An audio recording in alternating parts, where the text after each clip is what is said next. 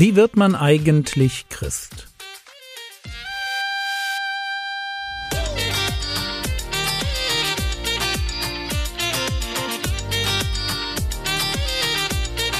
Theologie, die dich im Glauben wachsen lässt, nachfolge praktisch dein geistlicher Impuls für den Tag.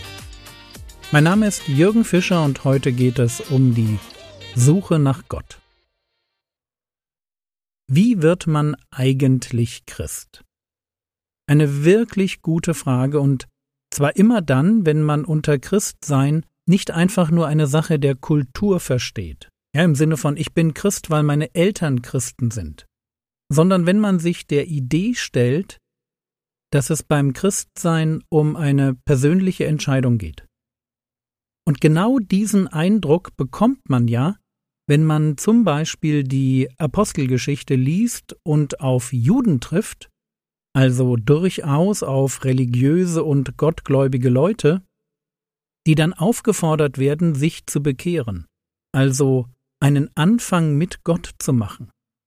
So predigt Petrus in Apostelgeschichte 3, Vers 19, So tut nun Buße und bekehrt euch, dass eure Sünden ausgetilgt werden.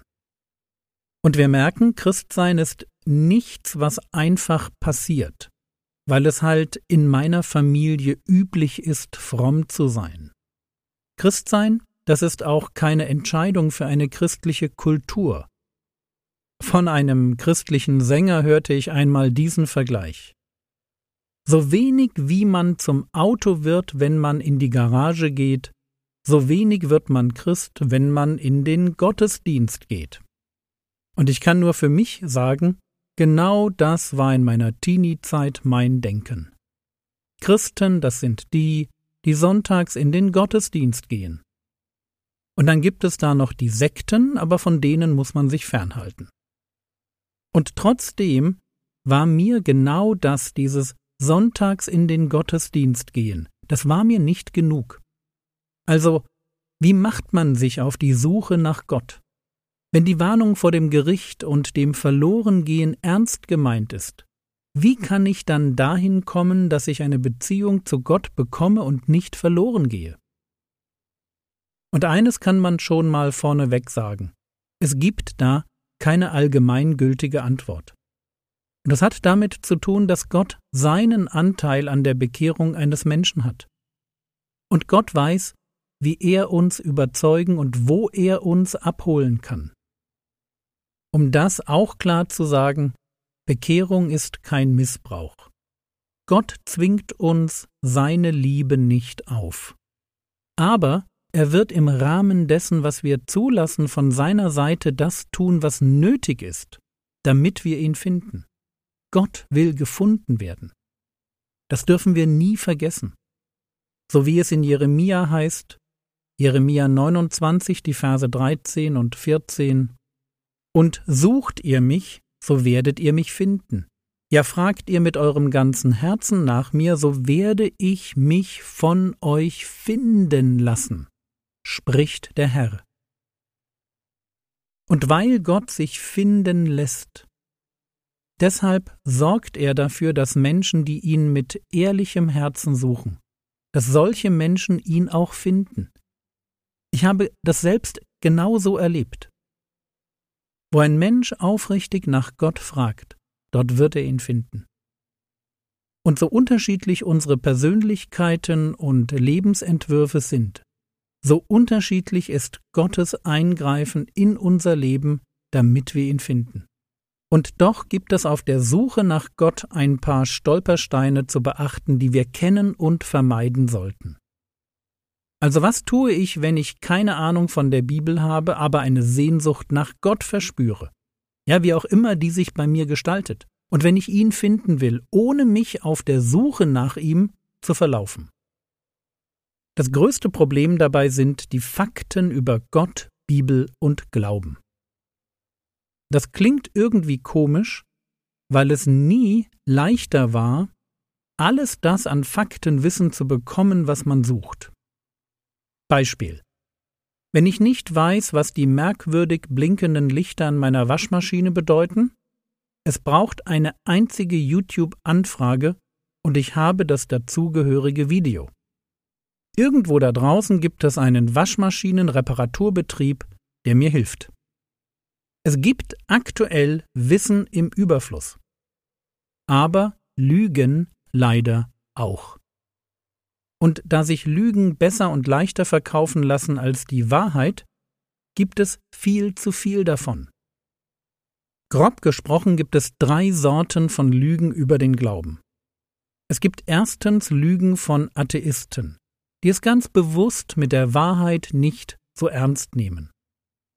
Es gibt zweitens Lügen von Irrlehrern, die zwar die Bibel zitieren, aber deren Theologie nichts mit dem Evangelium zu tun hat. Und es gibt Lügen von liberalen Theologen, die zumindest in Deutschland den Mainstream bilden und inzwischen einen christlichen Glauben repräsentieren, der, soweit ich das sehen kann, eigentlich nichts mehr mit der Bibel zu tun haben will. Also ein missionarischer Atheismus, Sektierer und postmodernes Christentum, das sind echte Stolperfallen für die Suche nach Gott. Es ist leider wirklich so. Und wenn jemand anfängt, sich für den christlichen Glauben, und Achtung, ich meine jetzt das Original, also wenn jemand sich ernsthaft für Gott interessiert, dann trifft er im Internet garantiert auf Lügner. Ich habe manchmal den Eindruck, man kann alles glauben, nur nicht die Bibel. Und deshalb muss die Frage gestattet sein, was würde ich Menschen raten, die sich auf die Suche nach Gott machen? Ich würde Ihnen Folgendes raten. Erstens, beschäftige dich am Anfang nicht mit Nebensächlichkeiten. Schau dir nicht x Sendungen und Videos zu Glaubensdingen an. Du kannst die darin gegebenen Informationen weder verarbeiten noch beurteilen. Überlege stattdessen, welche der folgenden Fragen für dich aktuell die wichtigste ist. Ist es die Frage, gibt es Gott?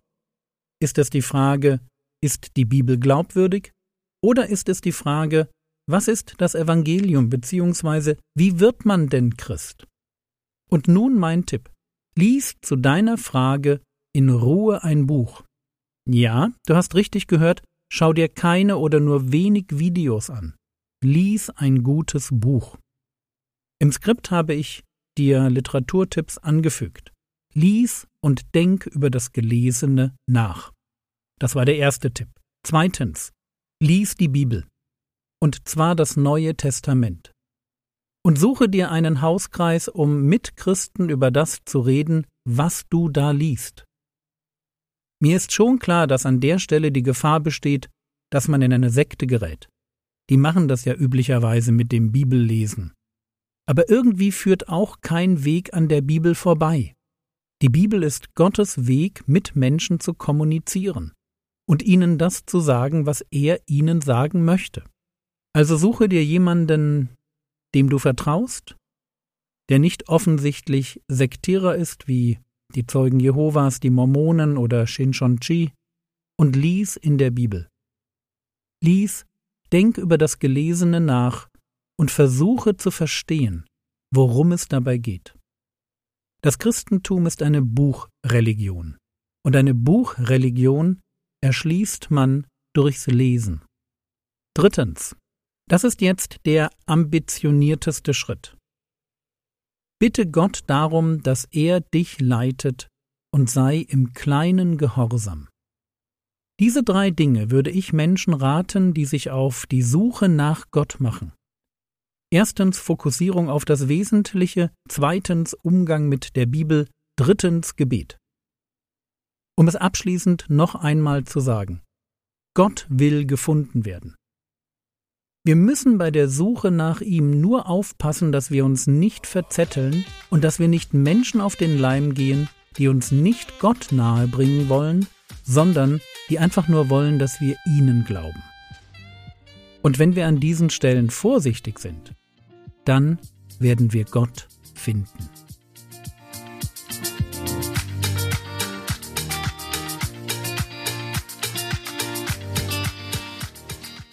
Was könntest du jetzt tun? Du könntest darüber nachdenken, wo du in der Gefahr stehst, dich in geistlichen Dingen zu verzetteln und welche Frage gerade für dich dran ist. Das war's für heute. Bete weiter dafür, dass du diese Woche von deinem Glauben Zeugnis geben kannst. Der Herr segne dich, erfahre seine Gnade und lebe in seinem Frieden. Amen.